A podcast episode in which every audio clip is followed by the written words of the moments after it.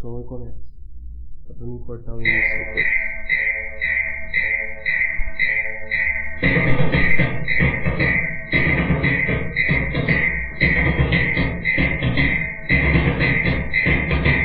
Modernizar o passado é uma evolução musical. Aquelas notas que estavam aqui, não preciso delas, basta deixar tudo soando bem aos ouvidos. O medo da origem ao mal,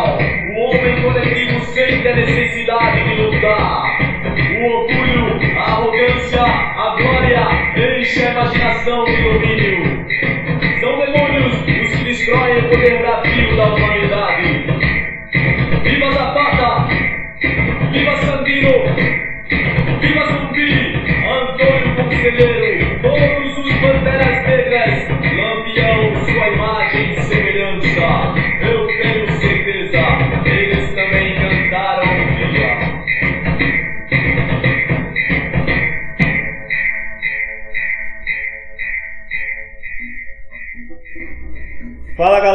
Muito boa noite. Estamos começando o quinto episódio do Indiada Podcast.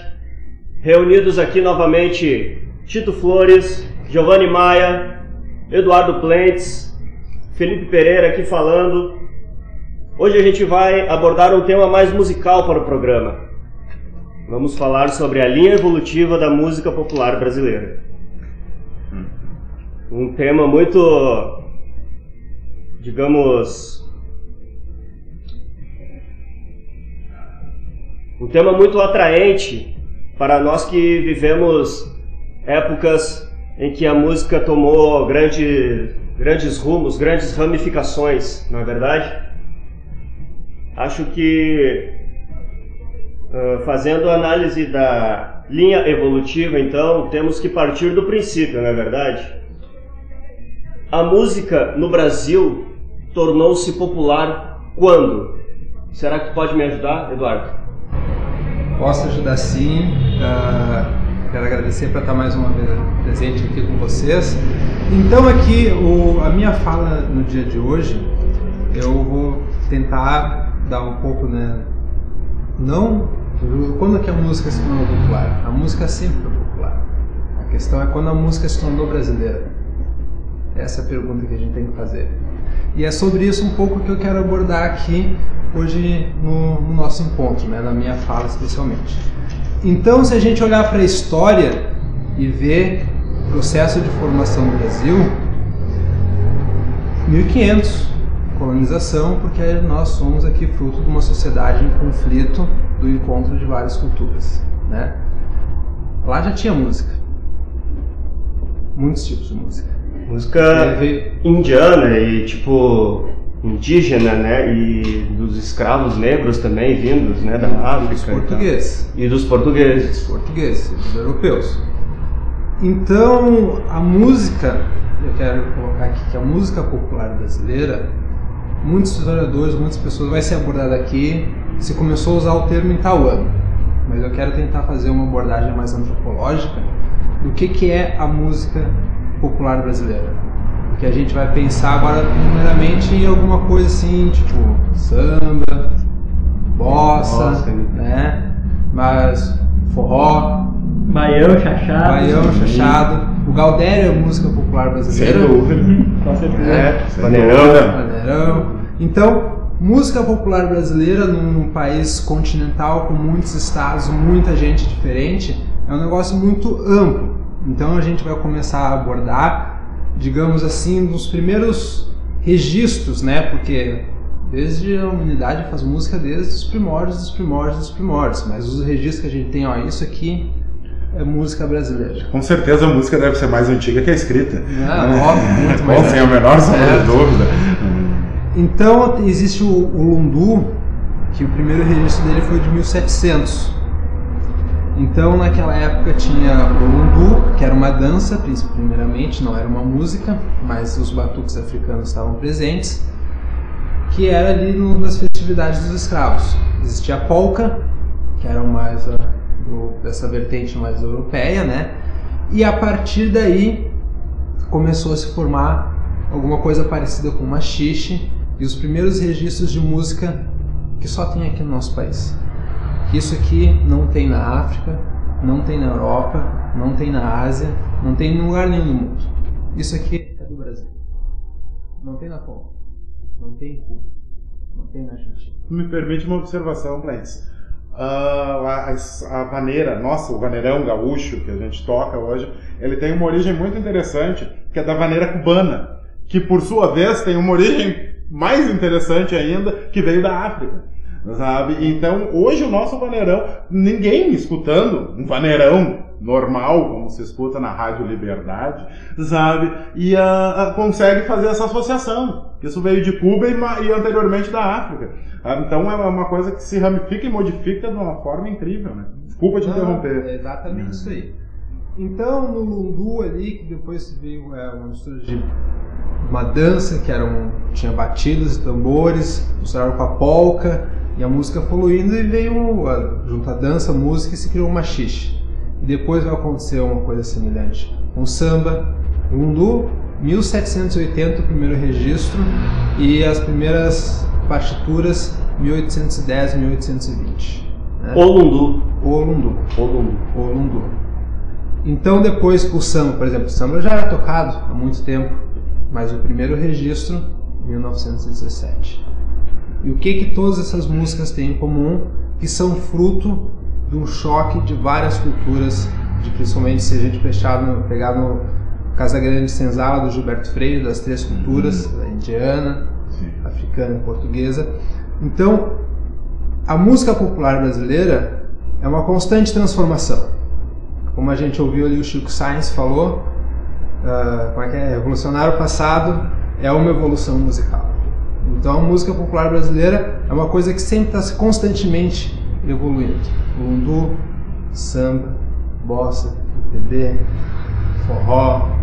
É intimamente É. ligado à cultura, a cultura é, um organismo Não, vivo, né? É, É mas importante- mas é, o, o ponto central é uma cultura que é fruto de um sistema opressor de várias culturas num local de disputa. Isso é o que torna a música popular brasileira. Porque nem sempre o sistema opressor gera coisa assim. é, ninguém vive numa opressão sendo chicoteado ou 24 horas por dia, né? Não é a violência extrema, assim, né? É, Tem outros tipos de Via de regra existe É. o ócio. É. E o ócio acaba Existem produzindo. outros tipos de dominação mental. E nessa de dominação, nesses outros tipos de dominação mental se troca ideias, se transmite cultura. Por exemplo, aqui, Nação Zumbi, era o pessoal lá da Paraíba. Era o pessoal playboy do centro com a galera da favela. tá? E eles fizeram isso aí, que eles chamaram de Mangue Beat. Porque tem os tambores da tradição, da cultura dos caras, e tem a modernidade, que é a guitarra, as coisas que veio do primeiro mundo, da Europa, dos Estados Unidos, do branco. Só para finalizar, o Chico Sainz sempre, sempre dizia que o Nação Zumbi era a mistura da tradição com a modernidade. Que não é diferente no mundo, porque naquela época eles tinham modernidade musical como música europeia. E as batidas africanas não eram coisa de selvagem, né? Sim. e dessa contradição entre o moderno e o passado, o atrasado, porque para eles é- o mundo era atrasado, o moderno era polka, como se teve uma discussão sobre se usar guitarra na MPB ou não, né? Então a gente vê isso aí e vai entrar de encontro também a um movimento muito importante que acho que foi para a época, né, para firmar essa coisa da cultura brasileira como discriminar essas, a, a nossa raiz cultural de todos os outros povos, foi o movimento antropofágico na Semana de Arte Moderna, que o que que é a antropofagia? Os índios comiam o guerreiro mais forte para ter a vitalidade, a força força, dele, do força cara. daquele- Be or not to be, that is the question. That's the question. O que, que os caras pensaram? A gente não vai negar a cultura globalizada do centro europeia, mas a gente vai comer ela e antropomorfizar com as raízes brasileiras. Então eu pergunto, o disco Root Blood Roots do Sepultura é música popular brasileira? Na minha opinião, do meu conceito de música, de brasileiro e de popular isoladamente, sem a menor sombra de dúvida. Sem a menor sombra de dúvida. Se eu for isolar cada. Aí pode me vir um cara que entende mais que eu sobre o assunto me falar sobre o conceito do conjunto, da oração, música popular brasileira. Mas se eu isolar música, eu isolar popular e eu isolar brasileira, sem menor sombra de dúvida, é a música popular brasileira. Bom, boa noite, pessoal. Eh, gostaria de comentar, a fala do camarada aqui que comentou sobre a questão da evolução, né? Estamos aqui falando hoje sobre evolução da linha da música no Brasil eh, e, e eu acho bom atentar para para a evolução, não como um conceito de, de padronização estética em busca de um critério de, de demarcação de melhor para pior, mas é evolução no sentido de adaptação, de processos de mudanças que ocorrem e que, e que uma coisa é eu dizer que a meu gosto ah, pe- pessoal é preferir rock ou preferir música clássica. Mas, mas eu queria dizer que música clássica e rock é melhor que samba ou melhor que baião. ah, isso não, não é possível fazer no sentido, no sentido matemático do termo, né? Até porque estética, se tem uma coisa que estética é, é algo, uma área bem relativa. Acho que é legal a gente fazer uma análise assim de o que influenciou o que e a evolução na linha do tempo, analisando o que foi sendo influenciado pela influência anterior, sabe? Uma coisa meio assim. Eu vejo assim, né, do- dois tipos de música brasileira, ao meu ver, tá? É a música popular, aquela que o povo canta, nesse sentido, música popular que está na boca do povo, né? E a música popular brasileira mais puxada para a questão folclórica, certo? A música folclórica. Uma própria música gauchesca. a música gauchesca, o forró, o baião. É popular? É popular, porque tá, tá na boca do povo também. Mas não é comercial, digamos assim, ela é uma coisa atemporal, né? Sim. E tem aquele tipo de música que é mais comercial, que ela vem, fica um tempo na boca do povo, o povo esquece, e que é um produto da, da- do, do- Pra mim não é música popular, é música de consumo. música de consumo. Música de consumo. Pra mim isso não é música popular, porque não fica. Não entranha no popular. Não entranha no povo. Popular vem de povo, não entranha no Mas povo. aí, dentro do processo histórico, tem várias músicas que são usadas da MPB e dificilmente passaram perto do povo que está na favela do Rio de Janeiro. Sim, Ah, né? sim. Que popular é esse? Também é uma pergunta interessante. É, e aí a popular gente é entra esse? um pouco na, na questão da, da Bossa Nova, que, que surgiu lá com o João Gilberto, Vinícius de Moraes, Tom Jobim, que, Nara Leão, enfim, que foi um movimento do, do pessoal de classe média, né, que, que tentou, de uma certa forma, ah, ah, renovar e buscar outros caminhos para o samba, que fossem, que fossem um caminho mais leve, uma instrumentalidade mais, mais focada no violão, naquela aquela voz cantada baixinho, inspirada pelo Chet Baker, pelo jazz norte-americano. E É, foi uma roupagem para os gringos gostar, né? Digamos assim. pro- Eu acho que não é pros gringos gostarem. Aí a gente entrou num assunto que me toca muito. Eu acho que não foi uma roupagem pros gringos gostarem. Foi uma roupagem tanto para elite quanto para a grande burguesia desse país gostar, porque eles têm mania de gostar do que os gringos fazem. Então não era, não era para atingir os gringos, era para atingir essa elite cultural brasileira. Pra meio entre que- muitas, muitas Pra meio que aspas. entrar no mundo do Sabe, jazz, ali, mostrando elite a brasilidade, cultural. né? Exatamente. Ah, eu... eu- o foco não era o gringo, necessariamente. O foco era o brasileiro com complexo de vira-lata. Bem na realidade, é, essa é a minha opinião. É, Pode prosseguir, então, a tua ideia.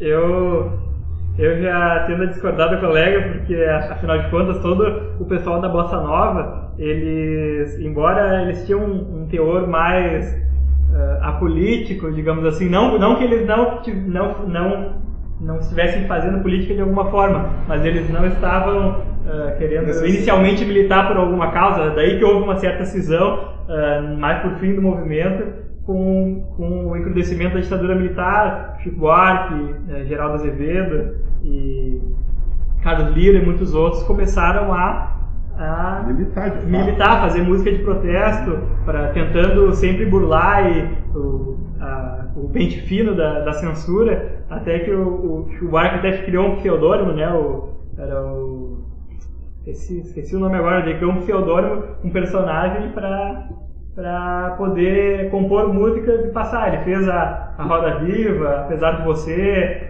uh, Genio Zeppelin, que são bem famosas nesse sentido por criticar a censura, criticar o, a opressão do, de um regime que tinha como base uh, fake news, tudo bem, que é meio anacrônico da fake news para aquela época, mas. Deixa eu te fazer uma pergunta, Tito. Certa forma. Tu, tu não acha que essa roupagem primeira que eles utilizaram foi para agradar essa certa, essa certa casta social que a música com carga de brasilidade, carregada de brasilidade, ainda não atingia? Tu não acha que foi essa a intenção foi, deles? Eu acho que, não, acho que acabou Não, não pergunto se foi essa a intenção. tiveram- Não pergunto se foi essa a intenção. né? Eu não pergunto porque eu não sei qual foi. A gente não tem como ter acesso à intenção do, do autor de nada. Né? Ainda mais que a maioria não está mais vivo. Não pergunto se foi essa a intenção. Mas tu não acha que foi isso que aconteceu? Que foi a primeira vez que uma música carregada de uma brasilidade chegou nessa casta que antes só consumia cultura europeia? Eu, do meu ponto de vista, a primeira vez que, que o branco médio daquela época começou a escutar samba, velho, foi quando ouviu a voz da Clara Nunes. E outros afins. Eu falei da Clara Nunes porque é icônica, né? Mas tu, não sei, tu Eu concorda acho, eu com acho, isso eu ou acho que não? isso que tu tá falando cabe muito pro Roberto Carlos, pra Jovem Guarda. Eu acho que Sim, cabe bastante. sim, Eu tendo a concordar. Eu tendo a Uhum. concordar em termos, porque assim, essa questão da elite sempre escutar a música europeia, ela é forte no Brasil. Sim. Principalmente na, na época do Império. Sim, Porque quem era da elite tinha que escutar ópera. sim. Tinha as conexões com a Europa. né? É ópera. Né? Mas, ah, claro que sempre teve movimentos opositores e de intelectuais no Brasil, mas beleza, não no mundo da Não é coisa. esse o mérito. A questão é que na época, a partir de Getúlio Vargas, estava tentando se encontrar essa brasilidade. De nacionalismo, Nacionalismo, aquela coisa exatamente. varguista, claro. Daí entra o Claro, Kubitschek. e depois o Kubitschek, óbvio, né? Mas, Mas eu acho que esse Vargas que ele fala já é o Vargas anterior. É o Getúlio né? Vargas. Não, não, esse Vargas que tu fala. Não, não, é, eu sei que é o Getúlio. Mas eu me refiro que tem o Vargas de 30 e o Vargas de 50, Não, o né? projeto cultural não parou. Não, é, é isso que eu digo, ele começou em 30, eu acho que É. ele começou lá atrás, em Não. 30. Eu até agora não lembro, mas eu sei, eu- é só puxar a data certinho. Mas a questão é que acho que na minha opinião, uma hora a elite ia produzir a própria brasilidade deles. Claro, concordo. Né? Agora, como assim, a intenção ou não, isso aí não tem ser, mas ia chegar no momento que a elite ia produzir a própria brasilidade E deles. talvez tenha sido aquele momento. Provavelmente foi né? esse momento. É. Desculpa, te Clécio te interrompendo. Não, não, isso aqui é um bate-papo informal. Cara, eu né? acho que um- uma coisa que ajudou muito a definir essa, essa coisa assim da, da, da MPB, assim, né, institucionalizada, digamos, foi o Festival da Record aquele, né? Aquilo ali que impulsionou essa questão de música popular. Até então acho que não tinha muito. Eu acho que nem o conceito não O era conceito explorado, não o tinha conceito de muito. música popular brasileira. né, não- Foi não os era festivais explorado. mesmo que, que trouxeram assim à tona os artistas icônicos que a gente tem, né? Caetano Veloso, Gilberto Gil Sim. e tantos outros. O próprio E Zé Ramalho, através do festival. né? E ali também Dantes, foi o, ali. Onde foi tipo um ponto de partida pro movimento tropicalista, né? Sim. Onde tem um disco clássico, aquele Panis et Circenses, que conta com a participação de um grupo assim muito talentoso, né? Tom Zé. Uma galera, Uma galera, galerão, créditos do disco galerão. ali. Nossa. Dá uma unidade de gente. Mas, mas gente pra caramba. não, é uma E-. É. E o interessante é que não parece, mas é protesto. Não parece pelo clima alegre, aquela coisa das bananas e tudo mais, né? Mas é uma Porque roupagem também foi muito bem montado para passar no. filtro, passar né? nos filtros, Isso eu acho que é uma coisa que o Chico fazia muito bem. Através da alegria, da efusividade, ele cantava uma música de protesto e às vezes É. meio pesada em alguns temas, assim, sabe? Cara. E só que quem ouvia de primeira ordem assim não percebia às vezes. O show do Gilberto Gil no festival de Iacanga, que ele foi muito legal quando ele tocou pela primeira vez a versão do Bob Marley. Foi né? a primeira vez que foi executada em público aquela É, versão dele, né? Foi muito tri, bah, muito legal. O que tu ia falar? Uh, Podemos até na finaleira do programa tocar uma do Band 10 Circenses, o que, que tu acha? Ou Ah, deles, legal, legal, legal. Não, na realidade ainda não. Outra coisa muito. importante de falar é como o- houve um, toda uma, uma busca pelo Vinícius de Moraes, pelo Baden Powell, de pegar o samba popular, pegar as músicas afro-brasileiras, religiões afro, eh, que aí se consolidou com o disco Afro Sambas.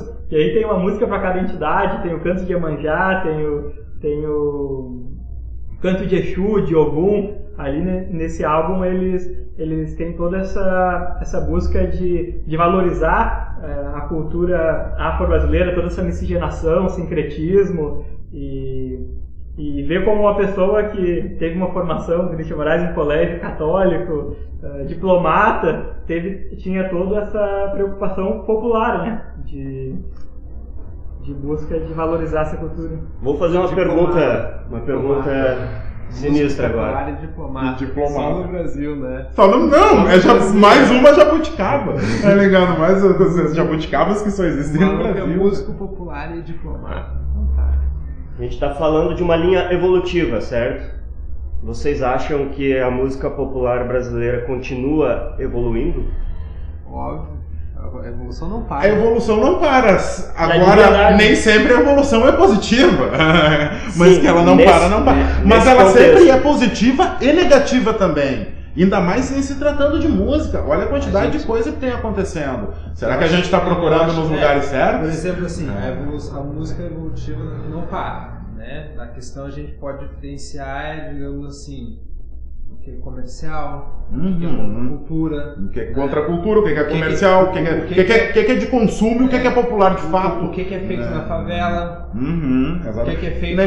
Quer ver uma visão muito particular bairro minha? chique, entendeu? Uma visão muito particular minha. Cara, hoje, graças a, a grupos da década de 90, principalmente, que nem Racionais, o próprio Sabotagem, o Elião, sabe, esses caras, Face da Morte, a galera do Face da Morte, Aliado G, aquela galera oriunda da década de 90, Pavilhão 9, tá ligado? Até hum, dou um pouco desses louros, assim, ao Planet Ramp também, que misturou aquele hardcore com rap e tal. Cara, em termos de, de, de popular do que vem do gueto, nada mais popular que É, isso. mas aí é rap. Sim, é rap, É tem uma rap, conotação. é rap. Tem- Hoje em Eles dia. não se dizem nem, nem música, digamos assim, nesse conceito de popular. Exato, Não, exato. Não, é rap. eles não. É Exato, o identificam. D2 que misturou samba com rap. Claro, aí já entrou no contexto, é, já entrou no outro contexto. Existem hoje, porque to- quase todos esses grupos que eu citei e, e esses rappers que eu citei, hoje ainda seguem fazendo música. Hoje eles são os caras mais velhos, com as pessoas mudam com o passar dos anos, adquirem mais cultura, mais conhecimento. Muitos deles, grupo Face da Morte mesmo, vai ver o que, que os caras estão fazendo hoje, sabe? É, vai pra esse lado de explorar mais a música brasileira, sabe? Todos eles que ainda estão fazendo Mas, música exemplo, Hoje assim. tem um sabe? grande expoente da música brasileira que eu acho que vai assim, ó, muitos anos, que é o seu Jorge. Ah, sim. Não é aquele dúvida. samba dos anos 30, não é MPB. Não, é, é autêntico. É autêntico, É outra autêntico. coisa. Seu é Jorge, ele. Gente diz que não é popular brasileiro o seu Uhum. Jorge pra mim. Claro que é. O cara é que fera, né? O cara é fera. E que o seu Jorge, seu Jorge faz de tudo, né? Ele é ator. É, é, é multi- ator internacional, multitarefas, ator brasileiro, ator de filme internacional brasileiro. Esses últimos anos ele fez uma parceria com o filho do Tom Jobim. ah, e daí ah, cantou Bossa Nova. Nossa, Bossa Nova na voz do seu Jorge ficou, ficou E a demais. história do início da carreira dele é É muito foda. foda. Ah, é. Dizem que, de o, que até o D2 ofereceu um bico pra ele no Planet Ramp pra Capaz. fazer alguns shows pra ganhar um trocado. Sim, tá pra Pra ficar, umas só, só pra ficar ali no, no circuito, daqui a pouco, ó, depois te contato em outro lugar, tu vai, entendeu? Dizem que o Marcelo D2 é um cara bem ativo nesse sentido de lançar outros músicos. né? Ele ajuda os caras e tal, já ouvi falar bastante disso, assim. Assim, artistas esquecidos do Brasil que merecem mais atenção, assim. Bah, quando me perguntam isso, o primeiro nome que me vem à cabeça é Taibara, cara. Que eu é, era um cara que cantava música romântica, era esse o estilo musical dele, instrumentalmente música simples, sabe? Era um troço bem. Só que quando veio a ditadura e veio 67, veio o AI-5, endurecimento, aquela coisa toda, ah, ele, ele mudou, sabe? Ele começou a cantar música de protesto, de fato, muitas abertamente. Ele enganou as censuras. Cara, é- é- nada me tira da cabeça que os censores, as pessoas que, que tinham o papel de censores, pessoas físicas, indivíduos, que tinham o papel de censores, cara, que gente burra. Gente burra, cara, porque eles deixavam passar cada coisa, sabe? Eles eram burros, velho. Não, Eles- eles não eram burros, eles eram analfabetos funcionais. Exatamente, exatamente. Ah, é, é, sabe? É, é, então, todos eles, todos eles. Todos. Tem uma- um relato do próprio Taiguara que tem uma música que ele que ele falava da polícia e aí a censura disse pra ele, ah, não pode cantar esse trecho. Ah, é a polícia, a polícia, somos nós, né? E aí, não, mas isso aí eu não tô me referindo à polícia daqui, eu tô me referindo à polícia dos Estados Unidos. Aí a gente faz assim, ao invés de eu cantar em português, pra ficar bem claro que eu tô me referindo à polícia dos Estados Unidos, eu canto em inglês. Porra, polícia. Tá ligado? E passou, tá ligado? E passou pelos censores. Aceitaram, passou. Censor tá ficar tomando um maratinho lá e. Nada, né? Até tem, tem esse relato ah, num show ao vivo dele, que tem até no YouTube, que se eu não me engano, é antes dele cantar a música para que, pra que, as, ah, pra que, para que as crianças cantem livre. ah, Que é uma música que eu acho maravilhosa dele. Ah, uma coisa interessante sobre a vida dele. Ah, cara, todo mundo pensa, né, às vezes, quando se fala em questões históricas, aqueles revolucionários antigos da década de 30, aquela galera da era Prestes, sabe, que tinham preconceitos e tal, Taiguara era gay, né, cara, era homossexual, e era amicíssimo, no final da vida de Prestes, de Carlos Prestes, Luiz Carlos Prestes, se tornou amicíssimo dele, fez uma música em homenagem a ele, tal. queria escrever uma biografia sobre a vida dele, mas faleceu antes, né? Então é um fato bem interessante, assim, e do quanto esse endurecimento do regime que veio com o AI-5 mudou e trouxe coisas novas para a música popular brasileira. Cara, era um cara que cantava exclusivamente música romântica. E o cara começou a cantar música de protesto a fio, nos shows, sabe? Dava relatos do que acontecia com ele na censura e tudo mais, sabe? Era um cara bem famoso para a época, que voltando para tua pergunta, eu acho que é um cara injustiçado. Porque ele fez uma coisa importante pela nossa música, ele mudou, ele se mudou, mudou a arte dele, que eu acho que é uma coisa tão individual que vem das tuas entranhas, a arte que tu cria. Eu não sou artista, o Felipe é, talvez possa me dizer se realmente é isso, mas eu acho que sim, sabe? E ele, e ele mudou todo um conceito da arte dele em prol de alguma coisa que ele acreditava. sabe? E eu acho isso extremamente nobre de um determinado ponto de vista. Eu vou dar os meus da lista então. Certo. Eu tenho dois, tipo, totalmente indigeríveis do ponto de vista do jovem hoje musical. Indigeríveis. Ou tem, cara, quem quiser se puxar, quem gosta, vai lá. Não desce. Mas eu já vou avisando, é difícil de descer. O primeiro é o Lupicínio Rodrigues, tá? Muito mais por essa questão de ele ser um sambista do Rio Grande do Sul. E no Rio Grande do Sul tem muita essa coisa que a gente não é do Brasil Uhum. que aqui é diferente, que nós somos diferentes, que a escravidão aqui não foi tão grande, que é mentira. O, terce- o Rio Grande do Sul, proporcionalmente, era o terceiro estado com mais escravos em, em relação à população branca no país. Tá? O terceiro estado. Então, beleza. Isso se reflete hoje. O Rio Grande do Sul é o estado de todos os estados do país, é o estado com o maior número de processos por injúria racial e racismo. De todos. É uma- isso se reflete hoje. As pessoas dizem que 300 anos atrás não tem reflexo histórico. Então eu boto no piscínio mais por essa questão. E pouca gente hoje em dia da nova geração nem sabe quem, Quem foi o Lupicínio. Quanto gremista não faz ideia de quem foi o Lupicínio Rodrigues? O cara- isso é um crime. O cara que escreveu o hino mais bonito do país. e eu quero ver alguém nessa mesa discordar de mim. Até a pé nós iremos para o que der e vier. É Isso bonito. não é bonito? É bonito. Pô! E o segundo é um regionalista, que é o Noel Guarani, Ah, que ele é um músico regionalista que foi altamente crítico. E além de crítico, ele era crítico da Revolução Farroupilha, dos processos que o negócio tomou. E durante a ditadura militar, ninguém pode ser crítico da história oficial. E ele foi totalmente escanteado pelo movimento tradicionalista gaúcho. diga-se de passagem, um fim triste ele teve para alguém com a mente É. que ele tinha. Ele morreu insano. Ele faleceu jovem, ele tinha 40 e poucos, É, 40 bem e tantos, né? eu acho. Não, não vou dizer o certo que não lembro, mas bem jovem, insano. Insano, ele enlouqueceu, Tirou. definhou. Tirou o cabeção. muita informação. Ele era um cara muito inteligente também, ele era um cara incrivelmente inteligente. assim. Tinha letras maravilhosas. E é um pai, eu concordo contigo, extremamente desvalorizado, inclusive aqui na nossa cultura regional. Ah. Ah, todo mundo sabe quem foi Noel Guarani, mas cara, as pessoas lembram de uma ou duas músicas do Noel, quem lembra? Sabe? Quem lembra? Quem le- exato, quem lembra, quem lembra.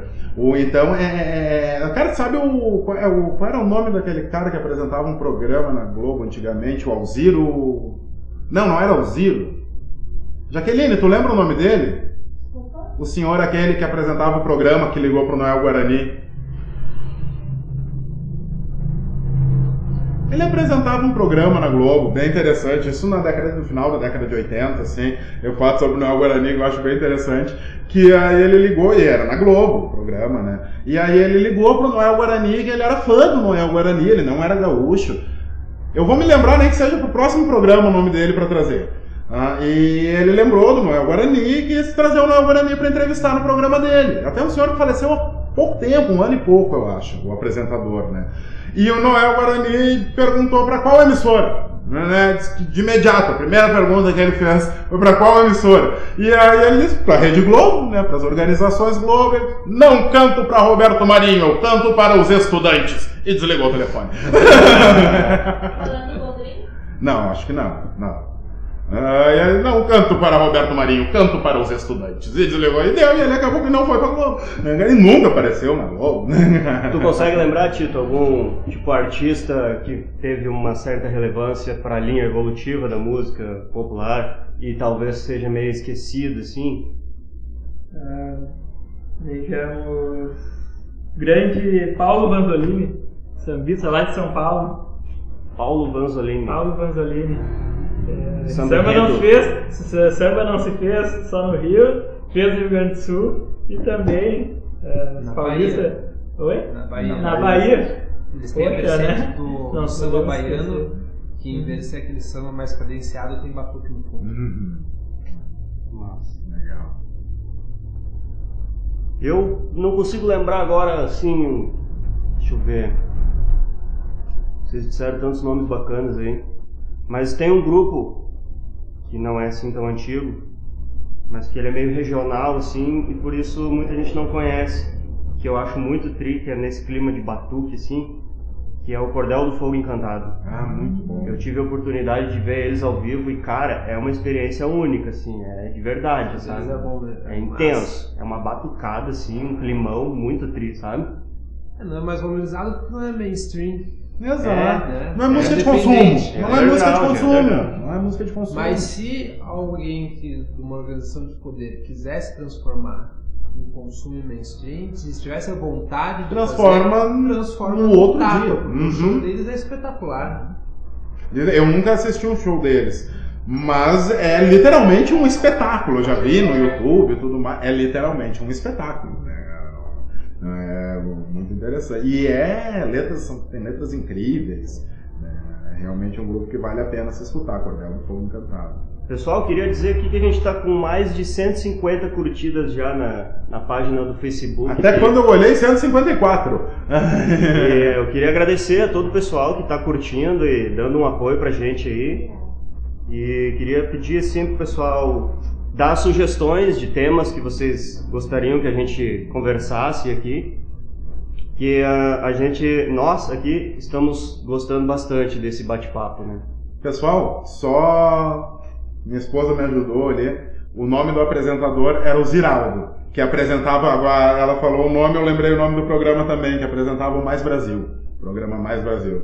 Era o Ziraldo que até tem todo um histórico no jornalismo brasileiro, um cara bem importante para o jornalismo nacional, até onde eu sei, assim, não é um assunto que eu me aprofundo muito.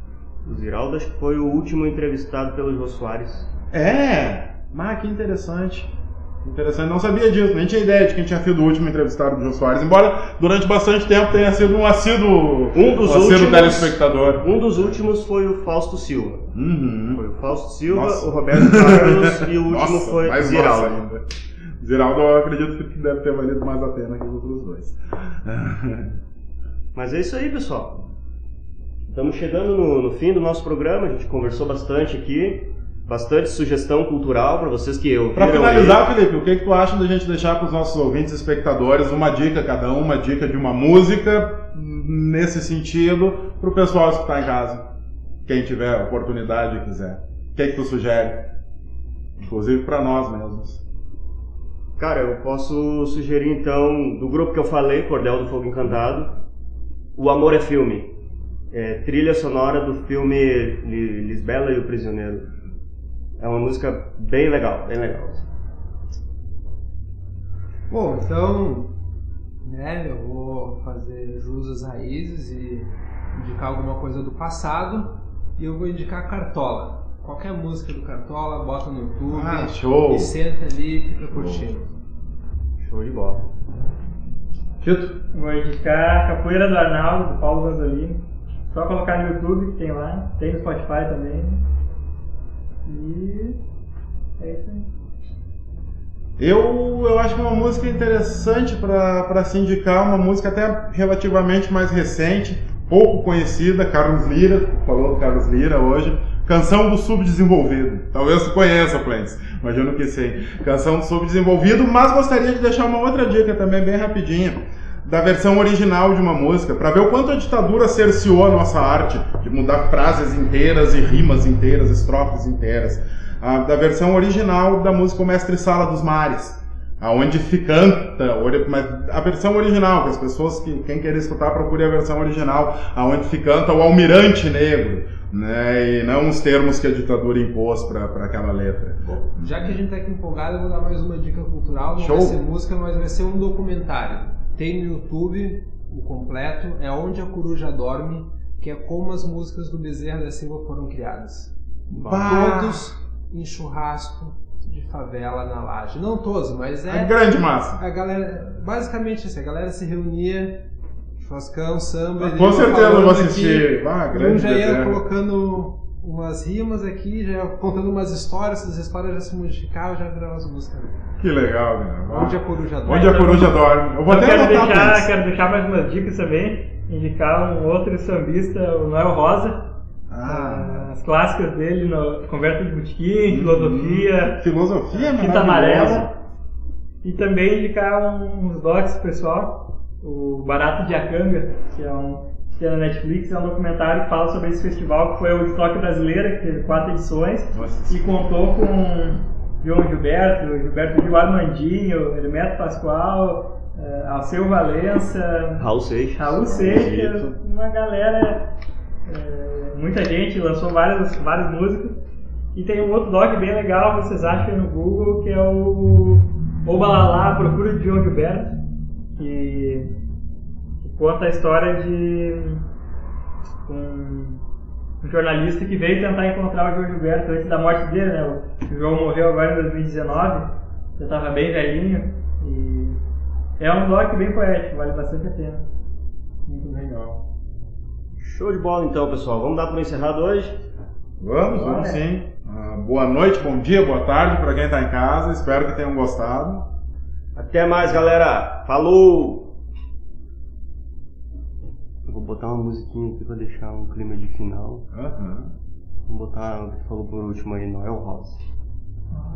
Ah, cara, não sei se Conversa de não sei se tu ou filosofia. Filosofia, Filosofia, filosofia. Não Ah, eu acho que é condena, ninguém deve O- ver. Tu, na mesma linha, assim, de, de sambistas, tu, tu conhece o Wilson das Neves? Acho que eu vi alguma coisa. Paulista. Acho que eu ouvido. Ah, muito bom, muito bom, cara, sensacional.